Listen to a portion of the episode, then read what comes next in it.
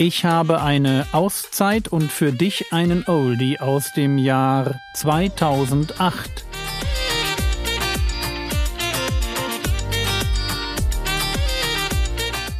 Theologie, die dich im Glauben wachsen lässt, nachfolge praktisch dein geistlicher Impuls für den Tag. Mein Name ist Jürgen Fischer und diese Woche geht es um ein liebevolles Miteinander. Aber genau dazu sind wir berufen. Vers 29. Dem, der dich auf die Backe schlägt, biete auch die andere dar, und dem, der dir den Mantel nimmt, verweigere auch das Unterkleid nicht. Vers 31. Und wie ihr wollt, dass euch die Menschen tun sollen, so tut ihr ihnen auch. Und nochmal Vers 35. Doch liebt eure Feinde und tut Gutes und Leid, ohne etwas wieder zu erhoffen. Und euer Lohn wird groß sein und ihr werdet Söhne des Höchsten sein, denn er ist gütig gegen die Undankbaren und Bösen. Und jetzt wirst du sagen, boah, nur, froh, nur froh, dass ich jetzt keine Feinde habe, ja? Da kann das Wort so ein bisschen an mir vorbeigleiten. Und ich möchte sagen, wer ist die Person in deinem Leben, wo du sagst, okay, wenn es um Liebe geht, ist es definitiv die letzte Person, an die ich denken würde. Das ist dein Feind. Das ist die Person, um die es hier geht. Vielleicht denkst du, ich habe ein Recht darauf, wenn es um Liebe geht, Nein zu sagen. Also ich, ich liebe 98 Prozent der Bevölkerung, aber bei zwei Prozent Nein. Und dann kommt so ein Text daher und dann sagt Gott dir, dass du bei keiner einzigen Person das Recht hast, Nein zu sagen. Und der Grund dafür ist, weil Gott nicht Nein zu dir gesagt hat.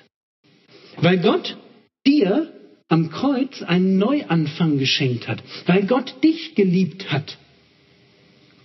Und dir an der Stelle gezeigt hat, wie krass echte Liebe ist. Und weil wir am Kreuz sehen, was das heißt, dazu berufen zu sein, wirklich zu lieben. Und wie diese Liebe nicht an der Stelle Schluss machen kann, wo ich sage, so, hier ist jetzt mein persönlicher Punkt erreicht sondern wie Jesus eine Liebe gelebt hat, die bereit war, alles zu geben, radikal, ohne Netz und doppelten Boden, einfach auf den anderen zuzugehen und zu sagen, da wo ich dich erreichen kann, da wo ich dich lieben kann, da wo ich dir begegnen kann, von mir aus zu deinen Konditionen, ich komme dir entgegen. Ich, ich will dich. Ich will dich wirklich. Und so hat Jesus jeden von uns an einer anderen Stelle seines Lebens abgeholt. Hat jedem von uns eine andere Portion von Mist vergeben. Hat jedem von uns Dinge gezeigt und offenbart, die wir gebraucht haben, um ihn zu erkennen. Und er hat sich immer auf uns eingelassen. Und erwartet jetzt im Gegenzug, dass wir diese Liebe, die wir selber erfahren haben, dieses ganz persönlich, existenziell, ja, ich sag mal, brutal radikale, dass wir bereit sind, das auch zu leben. Weil wir als Jünger Jesu einfach einen Meister haben, der uns zeigt, wie man es macht. Aber das war nicht das Thema für heute, das wisst ihr. Es geht gar nicht um Feindesliebe. Es geht ja heute um was ganz anderes. Das war nur so ein, so ein kleiner Schlenker, damit Holger nicht wieder sagt, ich habe nur Redundanz bei mir drin. Also was Neues, Holger. Jetzt kommt das Eigentliche. Hm, das Thema heute lautet ja eigentlich äh, Liebe in einer Gemeinde voller Sünder und da das Unterthema liebevoll mit Unterschieden leben. Also wir kommen jetzt so aus den luftigen Höhen der Feindesliebe, wo jetzt gerade keiner hier ist, vielleicht hoffentlich, ja. Also ich hoffe das mal für euch. Also ich gehe mal an da oben, ja. Wir kommen mal runter ähm, auf die Realität. Liebe in der Gemeinschaft, Dinge, die wir heute Nachmittag noch praktizieren können und reden über die Unterschiede, die uns hier so, wenn wir uns einfach treffen in unserer kleinen Gemeindegründungsarbeit, so begegnen spürbare, sichtbare Unterschiede.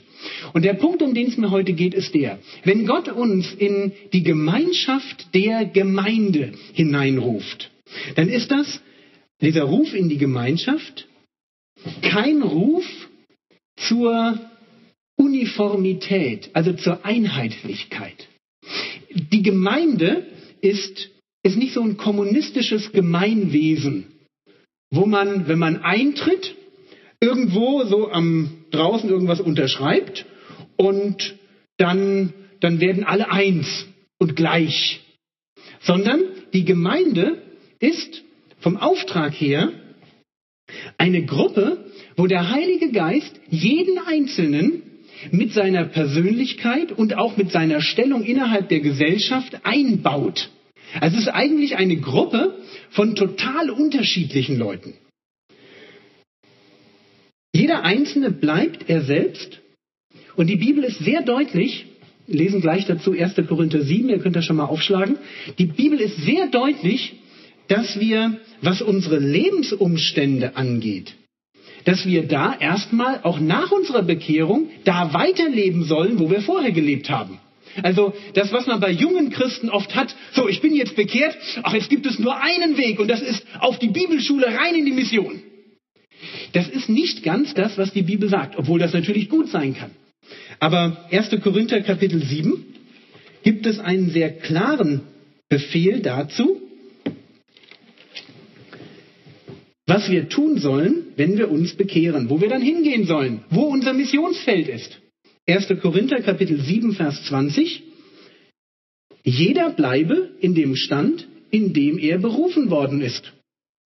Und dann wiederholt Paulus das nochmal für den Fall, dass das jemand nicht glaubt, weil er redet gleich von Sklaven und Freien. Also, ja, Vers 24, worin jeder berufen worden ist, Brüder, darin soll er vor Gott bleiben. Und das ist ein ganz wichtiger Punkt für die Erfüllung deiner persönlichen Lebensaufgabe, dafür, wo Gott, wofür Gott dich gemacht hat, für die Erfüllung deiner Lebensaufgabe macht es fast keinen Unterschied, wo du in dieser Gesellschaft stehst und lebst. Es spielt keine Rolle, ob du jemals in deinem Leben in Urlaub gefahren bist, ob du jemals in deinem Leben, was weiß ich, in einem Feinschmecker-Restaurant gegessen hast oder schon mal einen Tauchkurs gemacht hast. Es ist für die es ist eher andersrum. Es ist für die Verbreitung des Evangeliums in unserer Gesellschaft ein Riesenproblem, und das passiert, wenn Leute in die Gemeinde reinkommen, dann mit einem typischen Gemeindedurchschnitt konfrontiert werden.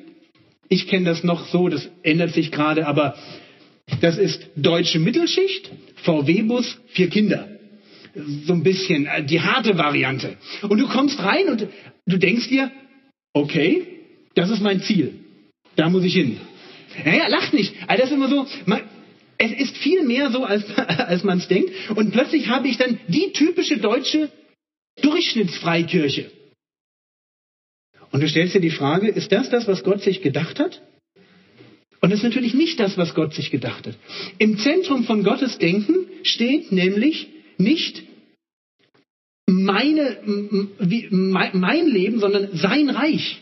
Also Gott überlegt sich, wie kann ich das hinkriegen, dass mein Reich die ganze Bevölkerung erreicht. Wie kann ich das machen, dass quer durch die deutsche Bevölkerung Leute das Evangelium hören? Also ganz egal, ähm, wo da einer steht. Und was Gott tut ist, er nimmt Leute aus den unterschiedlichsten Lebenszusammenhängen und baut sie zur Gemeinde zusammen. Also dann gibt es die Leute, ja, die stellen sich beim Jobcenter an. Und die haben eine Berufung für die Leute, die vor und hinter ihnen in der Schlange stehen. Und dann gibt es die Leute, die, ich sag's mal mit leitenden Managern von DAX-notierten Aktienunternehmen, eine Zigarre rauchen wollen, wenn das denn mal klappt. Und dann ist das deren Berufung. Und jemand anders sagt, naja, ich drücke noch die Schulbank, meine Berufung sind die Mitschüler. Das war's für heute. Morgen geht es weiter. Den nächsten regulären Podcast bekommst du am 31. Mai 2021. Der Herr segne dich, erfahre seine Gnade und lebe in seinem Frieden. Amen.